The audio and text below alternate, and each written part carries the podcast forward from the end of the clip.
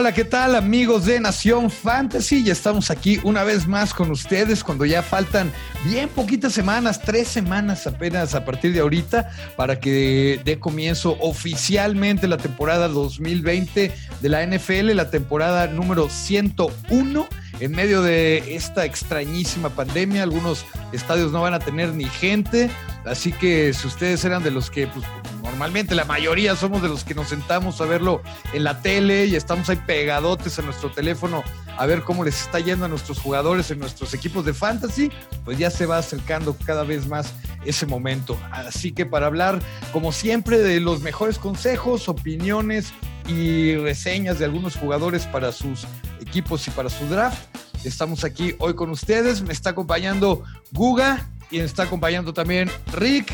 Está por acá también Paco Sendejas y yo soy Pax. Bienvenidos todos. ustedes. ¿Qué hubo? Oigan, ¿cómo ven lo de Dalvin Cook? Yo en la mañana había leído una declaración de él que me había dado esperanza que las cosas iban bien y de repente pues dijo mi mamá que siempre no. Yo que siempre en cada temporada de la NFL van a haber dos cosas que no pueden faltar. Un jugador que le pegue a una mujer y otro jugador que no quiera firmar su contrato porque no tiene la. Siempre van a haber esas dos cosas. El año pasado fue Melvin Gordon, el antepasado fue Livion Bell, este tiene que ser Dalvin Cook. Y todo eso sin contar los que abusan de las sustancias, ¿no? Porque también parecería que ganen lo que ganen, no pueden aguantarse las ganas de darse un gallo o de meterse algo. Aunque a veces pegarle a tu vieja. Pegarle a su vieja. son 10 millones de dólares. No le pegues a tu vieja, nada más no le pegues, güey. No le pegues. Y, güey, ¿no? Ve, ve, y pégale, ve, ve, ve, pégale a otros cabrones en la cancha, pero tu vieja no, güey. Ponle la pinche foto de tu vieja a un cabrón en el casco, güey, y ve y ponle unos putazos, güey, pero a tu vieja no le pegues. Exactamente, yo no sé por qué no se pueden aguantar, pero bueno, el caso de Dalvin Cook que platicabas hace un rato, salió la noticia esta tarde de que se rompieron las negociaciones que tenía el agente de Dalvin Cook con la organización de los vikingos de Minnesota, porque hay que recordar que no son los jugadores quienes se sientan ahí con el director general a, a hacer su negociación, son sus agentes. Y muchas veces, aunque el jugador quiera, pues el agente no le da la gana aceptar la oferta. Así que, pues sí, podría ser, como decía mi tocayo, que fuera la continuación de Le'Veon Bell, Melvin Gordon. Pero ¿cómo les fue a ellos? ¿Qué puede esperar Dalvin Cook si a Le'Veon Bell y a Melvin Gordon no les fue nada bien? Sobre todo tomando en cuenta un dato que estaba viendo, que Dalvin Cook no ha terminado completa una sola de las tres temporadas que ha jugado y ha dejado de jugar 19 partidos en tres años. O sea, un promedio de seis partidos por año, no una más. temporada completa. Desgraciadamente, los, los, corredores carecen de cualquier cosa que se asemeje a, a, una palanca o, o a un argumento fuerte para pagarles muchos millones todo pareciera indicar que, que, las analíticas nos dicen que no importa qué corredor pongas, mientras tu esquema y tu línea funcionen, vas a tener buenos resultados. Vas a tener mejores resultados con uno que es muy cabrón, sí, pero, pero no son lo... O sea, la diferencia no es tanta como para pagarle lo que, lo que ellos quieren. E, es una cuestión de valor y mercado, pues ni modo. Este... Totalmente mercado, es la ley de oferta y demanda. Y oferta, hay un montón de buenos corredores allí esperando una oportunidad y a lo mejor no tan buenos, pero como dice acá Rick, pues nada más eh, lo pones ahí con un buen esquema a que haga lo que tiene que hacer y con eso puede ser suficiente, ¿no? Mira, y, y, y retomando un poco lo que platicábamos la semana pasada en los dormilones parte 1, con la noticia de la, de la lesión de Miles Sanders, pues Boston Scott ya empieza a sonar eh, en, en, en, los, en los waivers, ya empieza a sonar, eh, empieza a hacer ruido. Y lo de Miles Sanders, pues también es importante porque pues se va un jugador que estaba de pronto rankeado muy, muy, muy arriba. Y, y bueno, pues ahí viene Boston Scott, que junto con Alexander Mattison por el lado de los vikingos, pues son dos jugadores que seguramente van a estar subiendo en los rankings como espuma. Ahí para que te los apuntes, Tocayo. Ya, ya, ya agarré Boston Scott. No, no la chingues, güey. Sí lo agarraste en la Gracias, chavos, chavos de Nación Fantasy, ya, ya lo agarré. Chingada madre. Podemos hablar luego de negocios. Este... Ah, pues sí es cierto. Tú querías a uno de mis tantos receptores que me sobran, ¿verdad? No, no, no. Luego hablamos. Este, Oye, pues ya empezaron las lesiones, ¿no? Este, todo el mundo decíamos, no hay pretemporada, no va a haber lesiones. Pero por ahí leía un tuit hoy que decía, pues qué pedo con estos güeyes, parece que son de vidrio, cabrón. Y yo ya los veo entrenar y digo, no mames, ya que no los toquen porque se van a empezar a lesionar como, como locos. No sé si es porque están fríos, o no sé qué pedo, pero, pero empezaron duras las lesiones. Siempre hay lesiones, cada año es lo mismo, siempre hay lesiones. Y este año, como va a haber menos entrenamiento y menos preparación, va a haber, yo creo que va a ser un año más. Y súmale el tema del, del COVID, vamos a tener muchos lesionados. De allí, debido a las lesiones, eh, vamos a volver a hacer todos nuestros rankings, vamos a volver a hacer todos los podcasts. Sí, no, no es cierto. Este, a regrabar todo de una vez. Ya de una vez para que mi vieja ya sí me mande la. Volviendo al tema de Alvin rápido, estoy súper emputado. ¿Cómo no puedes jugar? O sea, trabajas jugando fútbol americano, cabrón, y te pagan millones de dólares. ¿Sí? ¿Qué nos deja a nosotros los asalariados? ¿Qué nos deja? ¿Sí? Sí. Nosotros, nosotros tenemos No, Jugar fantasy, güey. Ajá, cabrón. Estaba viendo un comentario de la lesión de Gerald McCoy, defensivo de, de Dallas, que venía de, de Tampa Bay. Y al parecer sí se sabía de la lesión que tenía ahí en el. Eh, no me acuerdo, que fue en La la, pierna. Sí, en la, no sé qué. Se, se chingó para variar. Y entonces alguien decía como que injustos que nada más le den 3 millones de dólares por no jugar. Sí, pobre hombre, ¿no? No manches. No hay bronca, yo tomo el, el, el 10%, no hay pedo. Sí, bueno. Con eso. Pues mira, Sí. aprovechando que estás hablando de Tampa, yo no voy a hablar de Tampa porque yo no creo que tenga ningún dormilón Tampa. Se me hace que todos sus jugadores son titulares, excepto los corredores, que yo, la verdad, lo, lo platicamos en otro podcast en la semana. No me.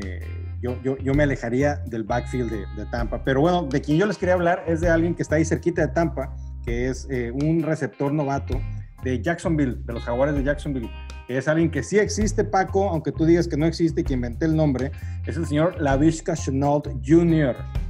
El ¿Ves? No lo puedes ni pronunciar. A ver, otra vez. A ver, ahí te va. Lavishka Chenault Jr. Ok, ¿Eh? si, si le quitas el junior, podría pensar que estás hablando de otra hermana de las Kardashian, cabrón. Totalmente. A ver, ¿y Pick ¿por qué te...? 10 Pick 10 de la segunda ronda del draft, 21 años, viene de la Universidad de Colorado. Explosivo, rápido.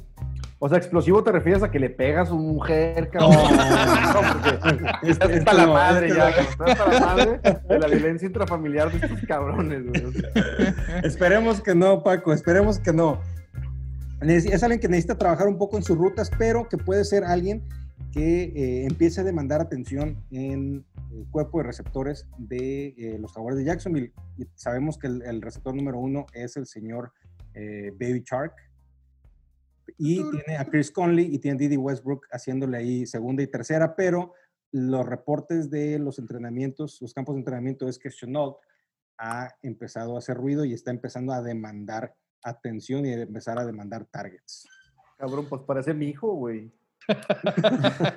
Nomás demanda y demanda y demanda. Eso nomás demanda atención. Nomás pide, nomás pide. A mí lo que me este preocupa jugador- de... eh, perdón. digo rápidamente para, para terminar con mi opinión, este jugador no es para que lo tomen en una ronda 10, 11, 12. Este, aviéntenlo en un flyer en la última ronda. Si están jugando béisbol, definitivamente es alguien que pueden tener. En Dynasty, tómenlo, eh, porque va, va- va a ser alguien que en las próximas estaciones de temporada, las siguientes temporadas, va a ser definitivamente valioso. Yo, yo creo que el, el único inconveniente definitivamente tiene todo para ser un gran receptor, pero no sé si hay el volumen necesario en esa ofensiva para que, pues para que sea relevante en fantasy, ¿no? Eh, por todo lo demás estoy, estoy de acuerdo con, con la Pues mira, el, el- el te- el tema este del volumen es muy interesante. Eh, Shark tuvo 117 targets la temporada pasada, Conley tuvo 91 targets y Westbrook tuvo 101 targets. Entonces yo creo que sí hay algo ahí de, de carnita que le quite a Conley y a Westbrook porque a, a- a Shark no le va a quitar nada. Yo creo que a quien le va a quitar es a, a- a Conley y a, y a Didi Westbrook. Bueno, otro novato eh, que, que vi algunos, algunos videos eh, esta semana. La verdad no lo, no lo conozco bien. Quiero, quiero saber si, si tú sabes algo más de Brian Edwards de Las Vegas Raiders.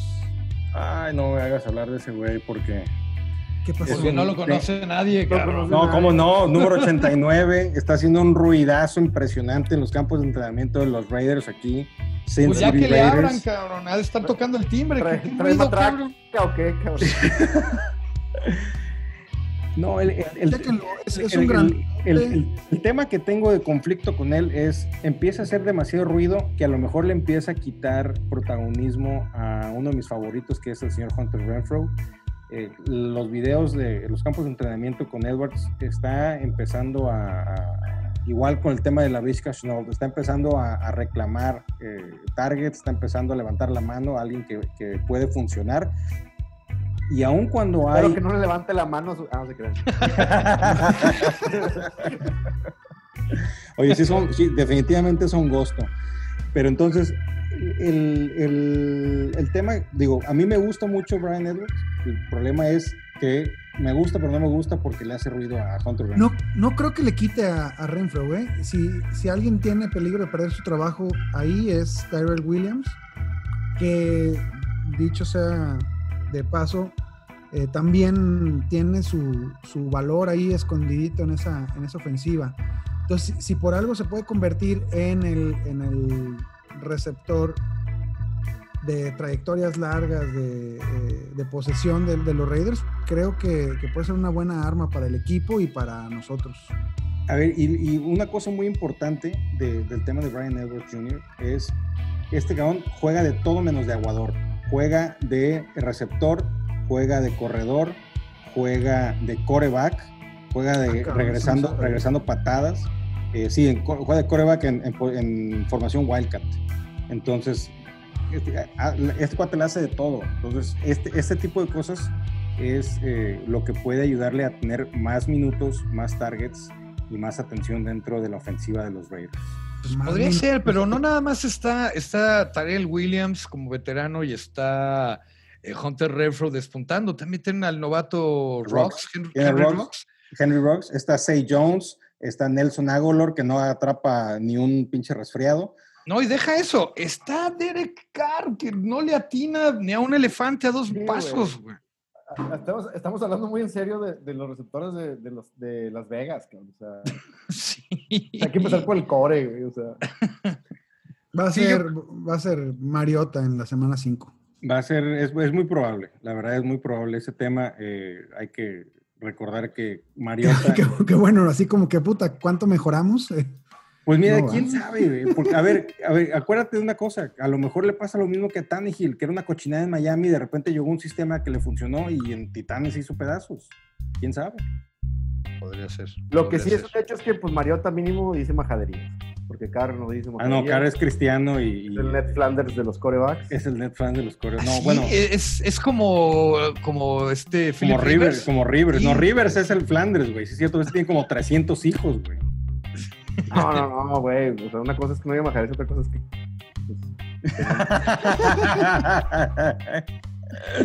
Pero bueno. Es que le gusta el delicioso. Bueno, este. Oigan, no sé si hablaron de Karim Hunt la, la pasada. no, porque le pega a las viejas, güey. No, pero yo no lo veo tanto como sleeper, ¿no? Eh, sí ¿No? está. No, pues No, está, está bien rankeado, está en el Muy bien 24, perfilado, 25, ajá. o sea, En cualquier equipo como tu RB3 o un flex, exactamente, te puede funcionar perfectamente. Sí, digo, Sí. hablando de los Browns, digo, así de pensándole rápido, yo no veo ningún jugador que pueda ser catalogado como sleeper, a menos que vayas a hablar de, de- del amado Mecker Mayfield, de aquí de Paco Minshew. No, pero Mayfield. espérese, hablando de receptores y hablando de los Browns, pero no de los Browns el equipo, sino de la familia de los Brown, ¿no? Está el primo de Antonio Brown, que es Marquise Hollywood Brown, que a mí me parece impresionante lo bajo que está rankeado cuando en, en realidad sigue siendo el receptor número uno en Baltimore, en una temporada donde se espera que tenga una regresión importante Lamar Jackson en cuanto a las yardas por tierra y probablemente lo van a tener eh, lanzando más el balón. ¿Y a quién tiene? A Willie Sneed, a Mark Andrews para repartir targets, ¿no? Miles Eh, Boykin también. Miles por por ahí anda también. Pero ahora sí hice un poquito de investigación. La temporada pasada Marquise Brown tuvo 71 targets y 46 recepciones. No fueron muchas yardas, 584 yardas realmente no es nada. Hay que recordar que es uno de los equipos que más corría y pues, sobre todo cuando tu coreback es el líder del corredor, pues bueno, hay una vocación totalmente diferente a estar lanzando mucho el balón.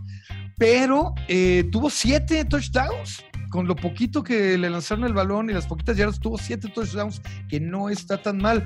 Entonces, bueno, se le ve como uno de estos que le llaman boom, boom or bust, ¿no? O la arma chingoncísimo, o se va a volver a quedar ahí medio mediocre.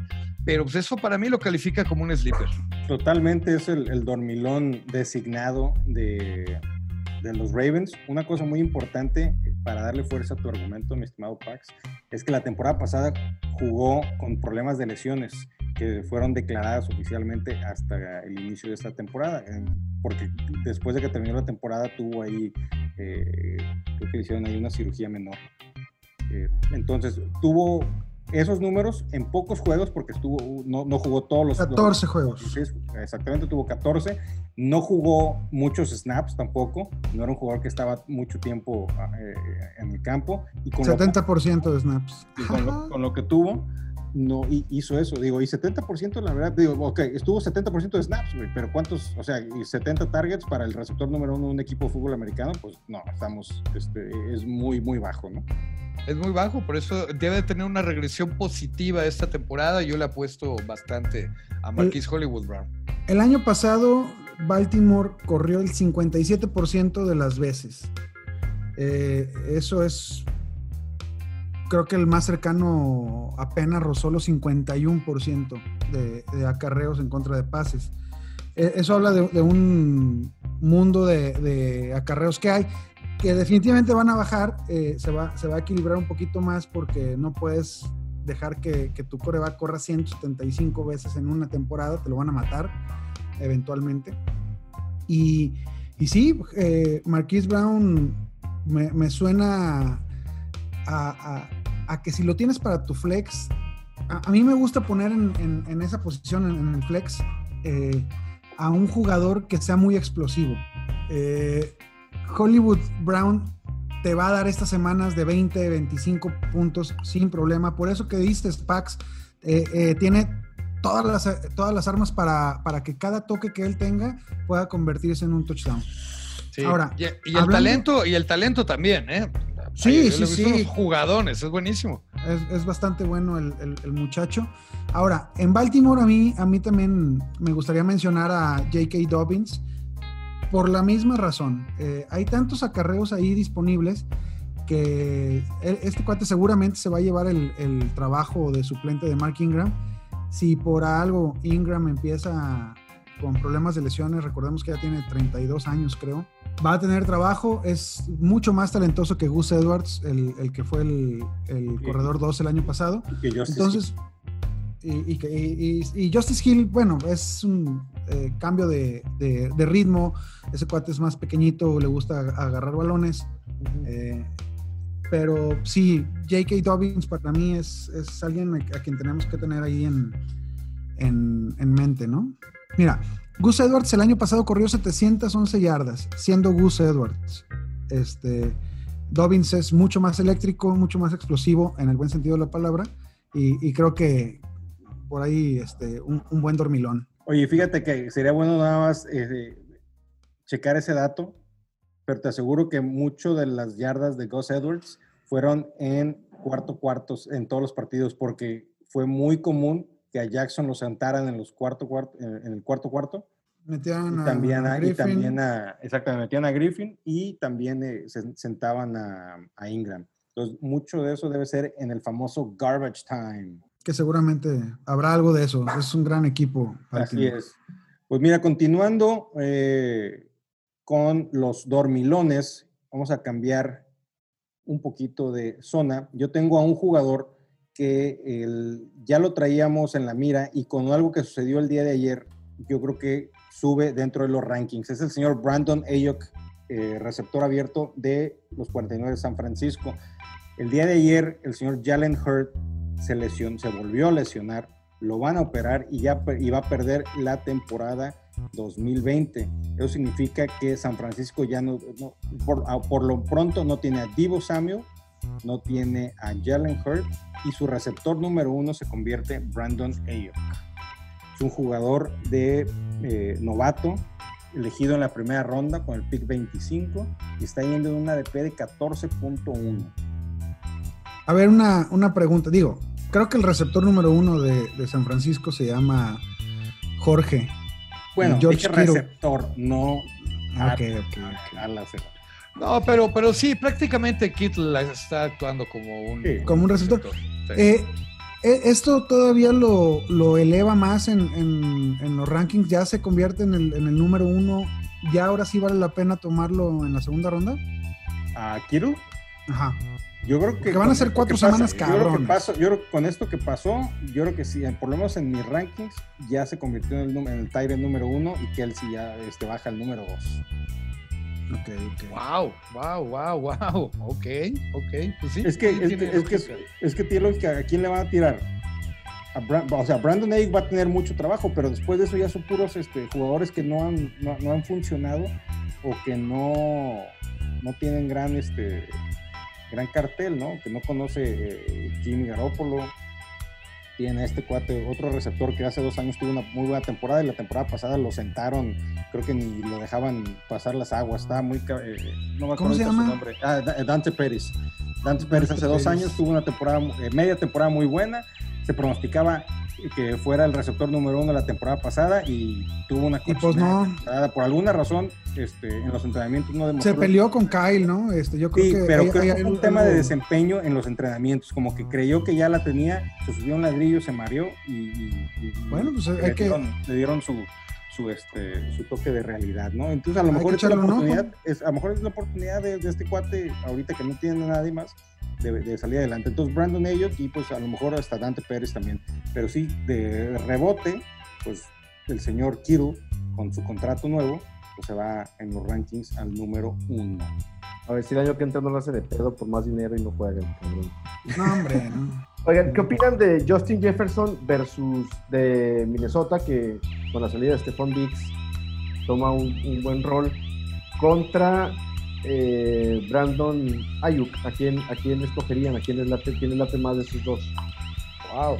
A mí me... Buena pregunta, ¿eh? Muy buena pregunta, la verdad. Eh, digo, de entrada la diferencia es que... Eh, la, digo, la, leí, tanto... la, leí, en Twitter, cabrones. no digas a quién la leíste, nada más.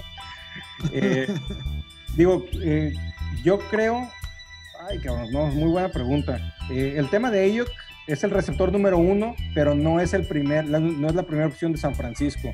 Y Justin Jefferson es el receptor número dos, y yo creo que sí es, eh, sí puede estar peleando ese, ese lugar muy fuerte, porque Thielen se va a estar llevando las coberturas complicadas y las dobles coberturas. Eso hacer que Jefferson tenga muchos espacios. Y si Cook va a jugar, entonces eso significa que eh, va a haber mucha gente en, el, en la línea de golpeo cuidando el tema de Cook. Y hay otro factor que, bueno, sé, ya también depende de cada uno su preferencia. A mí, híjole, los, los novatos, los receptores novatos, ah, luego no sé si confiar mucho en ellos. Finalmente, el, si algo tiene Kyle Shanahan, entrenador de San Francisco, es muchísima imaginación. Va a cambiar sus esquemas y va a saber sacar lo mejor de sus jugadores. Eso significa que no necesariamente va a poner a un novato a ser el receptor estrella inmediatamente en un equipo. Le va a buscar ciertas variaciones, pienso yo. Sin embargo, Justin Jefferson sí creo que entra mucho más claramente como un receptor 2 porque Tillen, y mira que me encanta Tillen como receptor, es rapidísimo, tiene muy buenas manos.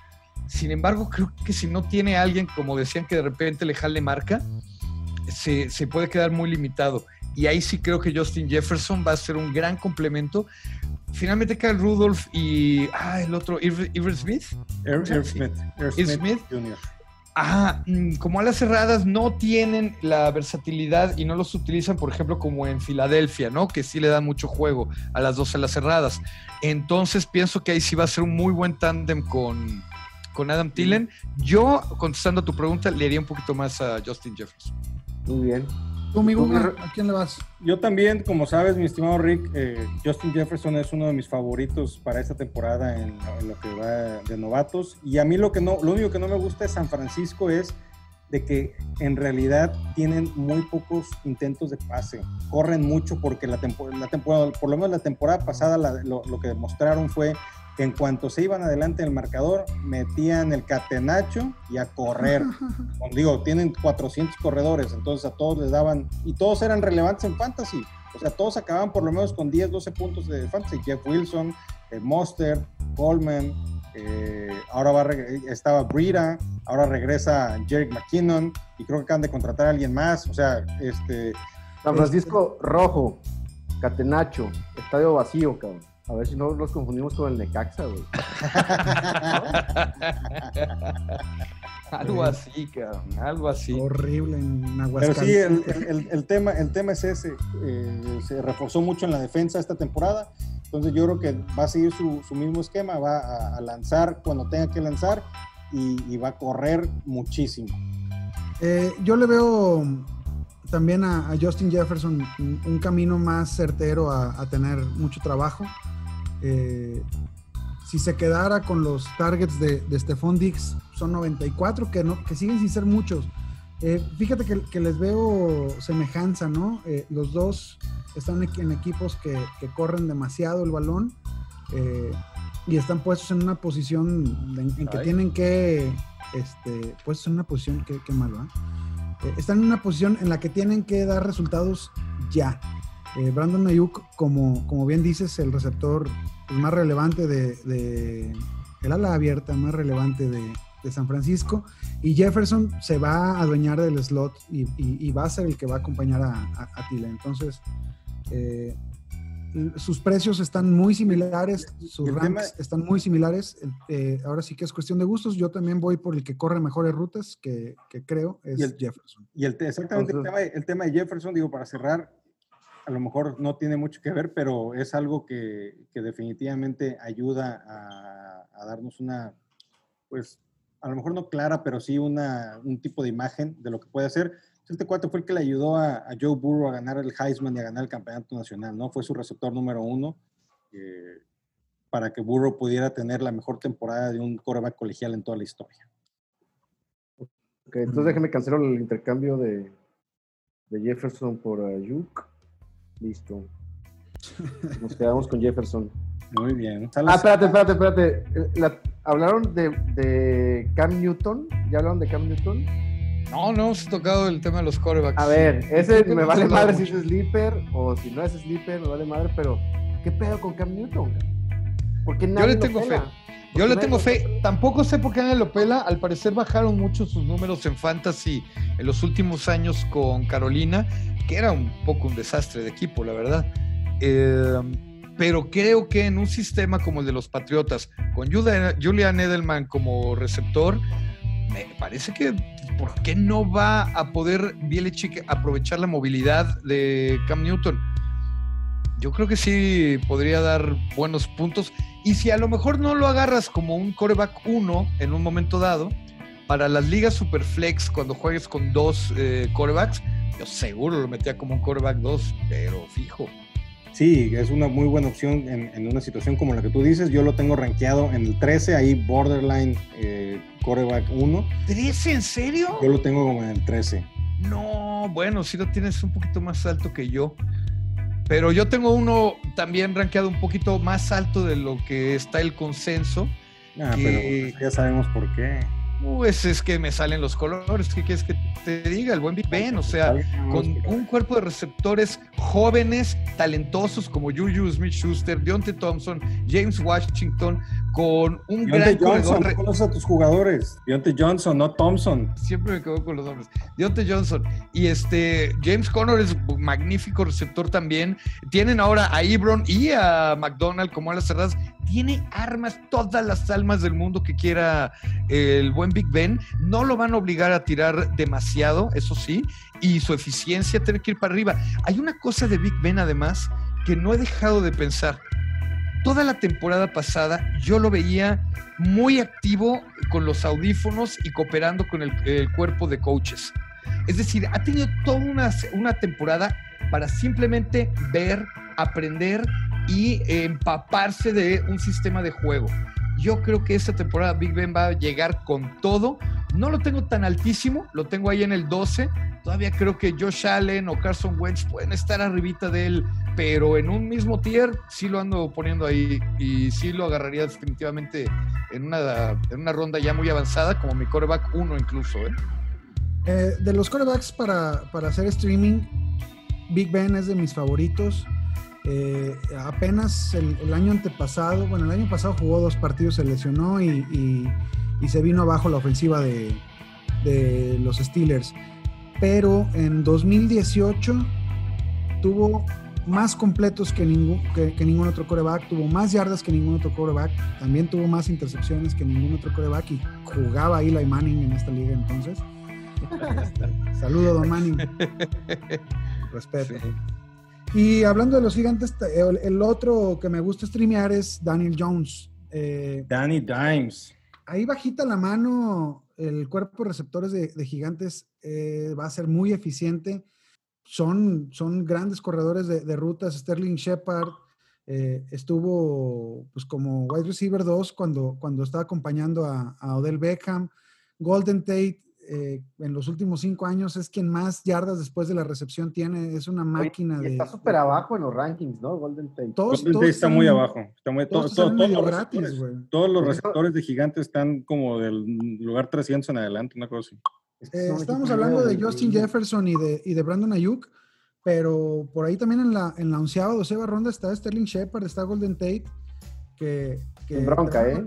Una y fíjate que yo le voy un poquito más a Tate que a Shepard. Me yo parece también, que es fíjate. un talentazazazo y todavía tiene piernas y edad para, para poder hacerla muy bien. Y amor a la camiseta. El compa eh, creció ahí en Nueva Jersey y es súper aficionado a los gigantes. Es ¿Ah, su sí? sueño hecho realidad. Ah, Eso no sabía, mira. Ah, mira. Fíjate que yo, yo creo que están tan abajo, o sea, la gente no, los- no los conoce, cabrón. O sea, aquí en México no los conoce, los gigantes no, no son conocidos aquí en ¿A, México. a- a poco pasan los partidos de los gigantes en la tele, güey? Yo creo que los gigantes deberían hacer lo del Manchester, cabrón. Deberían de contratar al Chicharito, güey. A ver. Podría ¿Quién ser. más? Oigan, a ver, yo tengo una, una otra pregunta de esas de tipo uno o el otro, pero estos dos están en el mismo equipo. Un poco lo que pasa con Sterling Shepard o Golden Tate o inclusive Slayton por ahí. Pero, por ejemplo, siento que el backfield de Miami eh, lo están haciendo, lo están despreciando Ay. mucho, la verdad.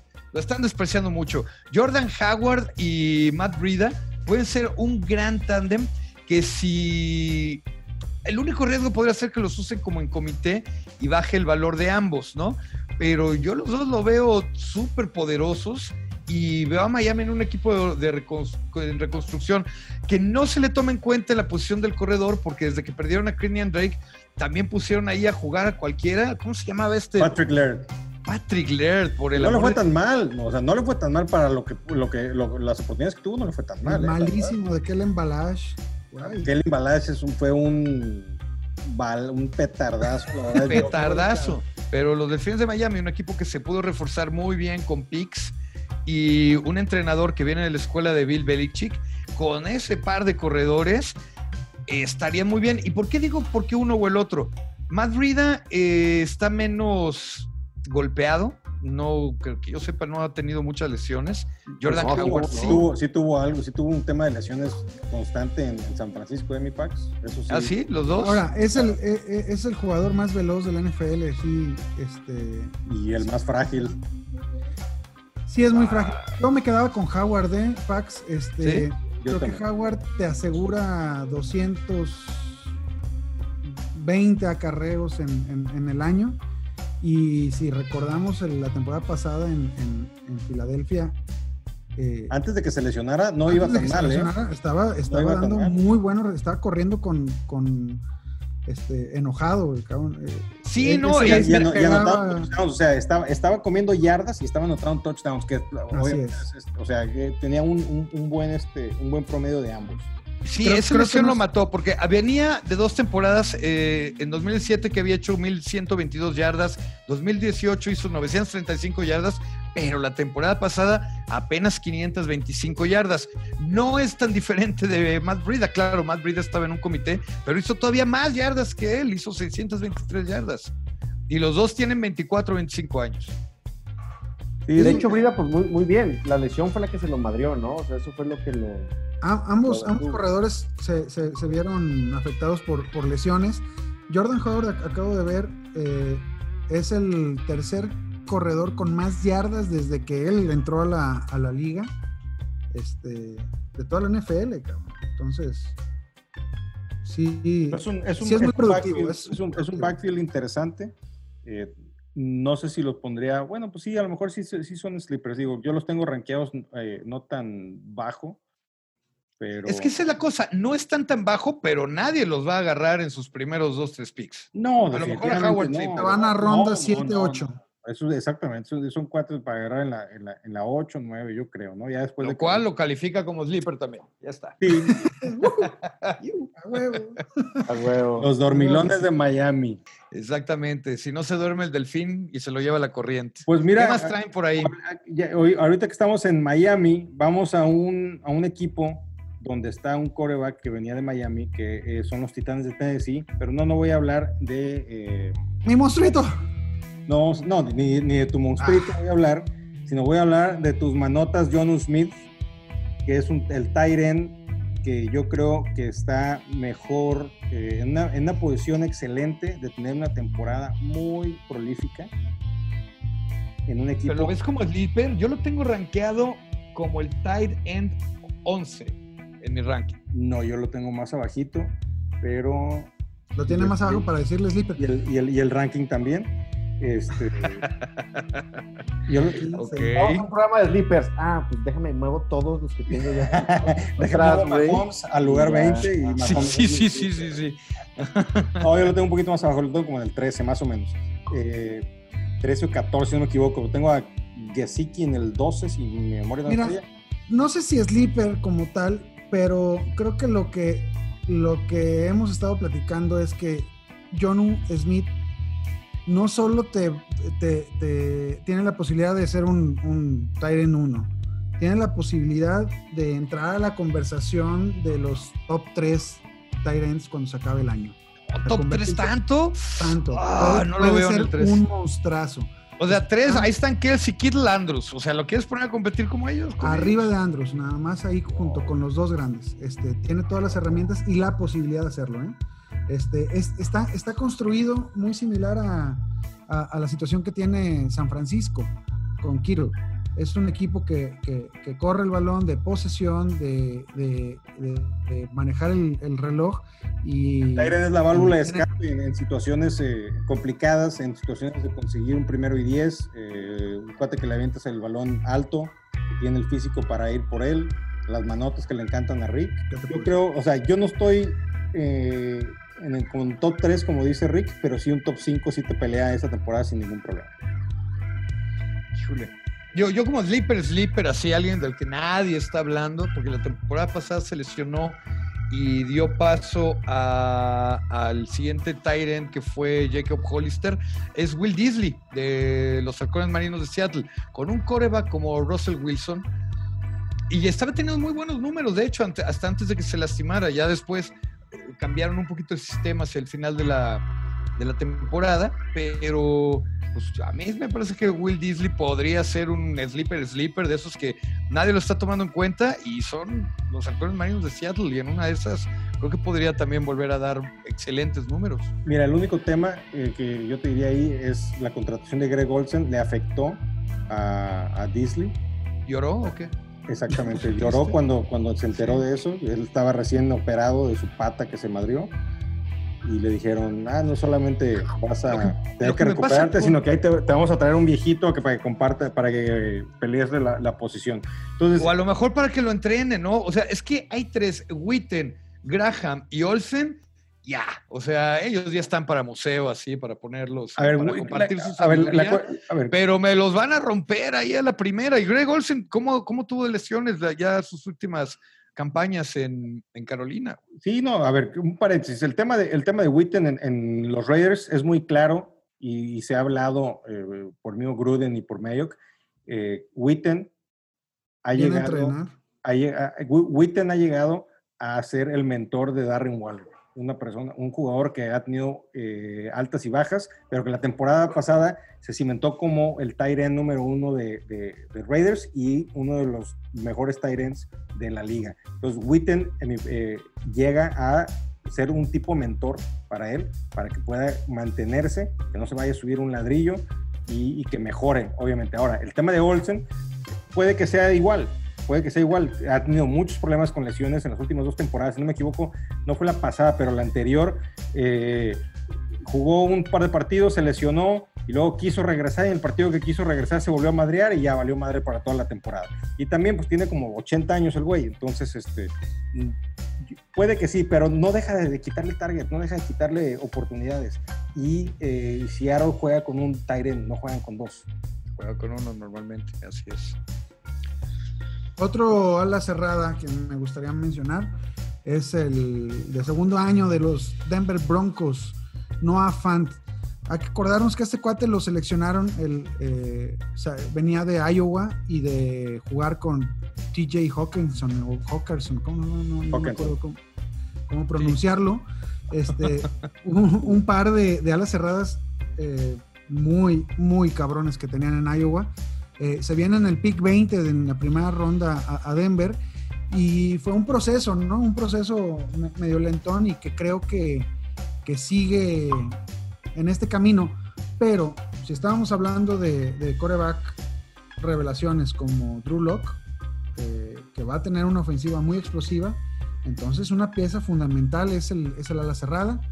Este cuate eh, es, es ese tipo de alas cerradas que, te, que, que no te... Muy completo, pues, pero su principal atributo es atrapar balones y, y ganar yardas a lo cabrón después de, de la recepción. Eso le pagan.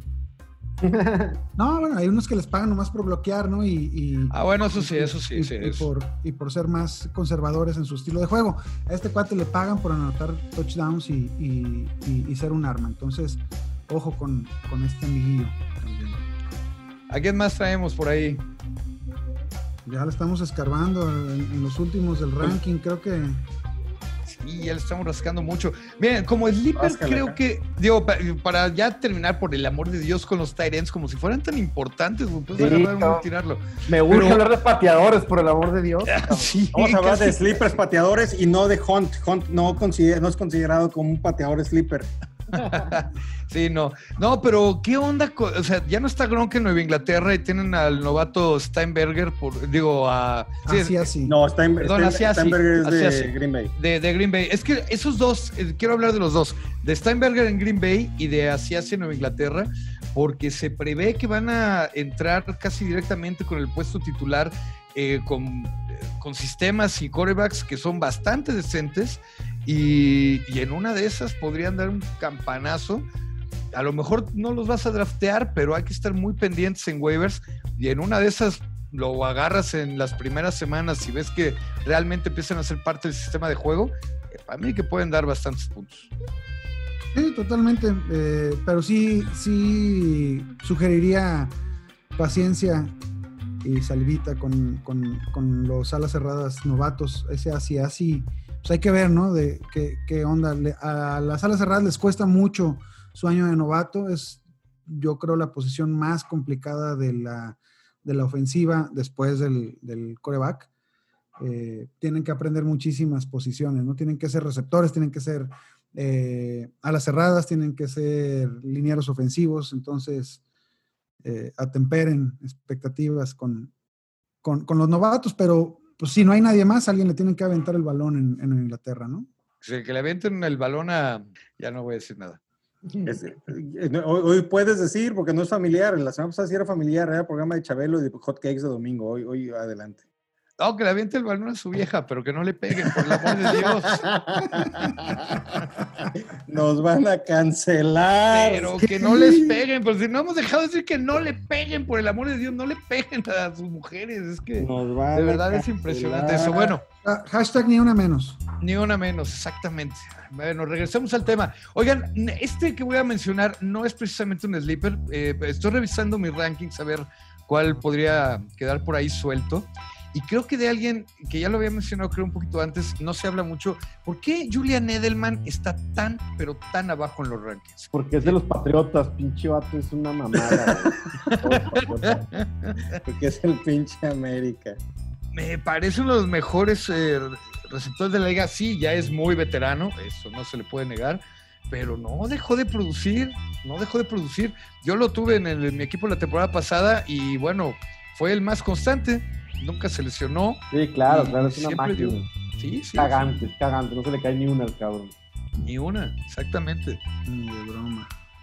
Mira, te, el, el, problema con Edelman es que está en una generación, o, o, en este año hay muchísimos jugadores que te, que te ofrecen más explosividad en, en esas rondas, ¿no? Edelman está al principio de la, de la séptima ronda y eh, pudiste haberte llevado a Marquise Brown, que acabamos de hablar de él, a Will Fuller de, Houston, a Michael Gallup, eh, al, de Pittsburgh, a Deontay Johnson, todavía una ronda después. Entonces creo que hay más valor o, o más potencial en, en, otros jugadores que en Edelman. Si, Edelman, si a ti te gustan tus 10 puntitos a la semana, sin mucha posibilidad de más, pues sí, agárralo, cabrón. Este, es, es, constante, sin duda, es el más, este... Eh, Yo lo veo como un receptor 2 muy constante. Y hay que ver cómo le va con Cam Newton también, ¿no? O sea, ya no es lo mismo dos chillones que un chillón. Eso sí, eso sí, eso sí está por ver. Yo creo que será alguien para tenerlo ahí en el pendiente en, en waivers, a ver qué pedo. Y este, pero pues es Ah. patriota, es patriota. A mí si me cae Edelman sí lo, sí lo agarro, ¿eh? Sí lo agarro. En la Y- séptima hay que agarrarlo. El único Sí. patriota que me cae bien es Mel Gibson. a mí no me cae nada bien Mel Gibson, se me hace súper. Ah, em, propaganda, es pura propaganda Mel Gibson. No me late mucho. Pero bueno. ¿Traemos a alguien más o ya estuvo por hoy? Creo No, que, creo que tam- tampoco se trata de, de sacar a huevo sleepers. Exactamente. Pues entonces ya vamos a dormir nosotros. vamos a lavar los platos. Recordar que el, el 25 de agosto a las 8 pm va a ser el sorteo de divisiones y lugares en el draft para la, nuestra liga. Exactamente. Fantasy Football League. 8 p.m. Muy buen recordatorio. Cuéntanos, Guga, ¿cómo, cómo va a estar ese rollo? Bueno, a las 8 pm los invitamos a seguirnos Ah, en Facebook Live. Vamos a estar vestidos de tacuche como si fuéramos a pedir prestado. Vamos a tener el live donde vamos a decir qué, eh, qué equipos van a qué división y el orden del draft para esa división. Vamos a tener un representante de Nación Fantasy en cada, en cada una de las divisiones Incluyendo Y- al loco de Hanson, porque pues si no, luego nos menta la madre. Y o nos apuesta chingadera y media. Eh, vamos a, a tomar el, el pick 12, los 5. entonces, para que vayan preparando su, su estrategia desde esa posición. Y los otros 11, 11 posiciones, pues ya la- la- las vamos a sortear. A ver, a ver qué se nos ocurre y acompáñennos. Ahí podemos comentar y, y- y chacotear un rato, ¿no? Y también, mientras estemos haciendo el sorteo, vamos a estar dando tips para tu draft. Vamos a estar dando ahí algunos tips de jugadores. Vamos a estar hablando de alguna eh, novedad que esté sucediendo. El tema de la lesión de, de Miles Sanders. Veremos la siguiente semana cómo va evolucionando. A ver si Cook ya avanzó con su tema contractual o ya se madrió a una vieja y ya valió madre esto. Entonces, eh, muy atentos ahí, los invitamos, espero nos puedan acompañar y si no, pues a LB. Exacto. Bueno, pues estén entonces pendientes de las redes sociales, que son En Facebook, Nación Fantasy, Twitter, Nación Fantasy MX, Instagram, Nación.fantasymx y en TikTok, Nación Fantasy. muy bien, Me perfecto. encuentran en todas las redes sociales como Rick Ronalds. Paco Sendejas, arroba Paco Sendejas con Z. Encuentran como Guga Gecko en todas las redes sociales. Yo soy Paco Herrán y así me encuentran, arroba Paco Herrán en Twitter. Muchísimas gracias por habernos acompañado. Nos escuchamos la próxima emisión. Adiós.